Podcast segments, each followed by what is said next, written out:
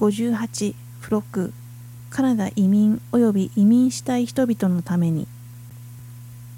私が最初にこの本を書こうと思った動機は多くの最近の移民がカナダで言葉や文化面で困難を体験しているのを見たからだった。もしあなたがカナダで暮らしている移民もしくはこれからカナダに移民しようとしている人なら下記のカナダの予備知識は役に立つかもしれない。移民を受け入れているカナダやアメリカ合衆国のような国々はさまざまな国の出身の人々で構成されている。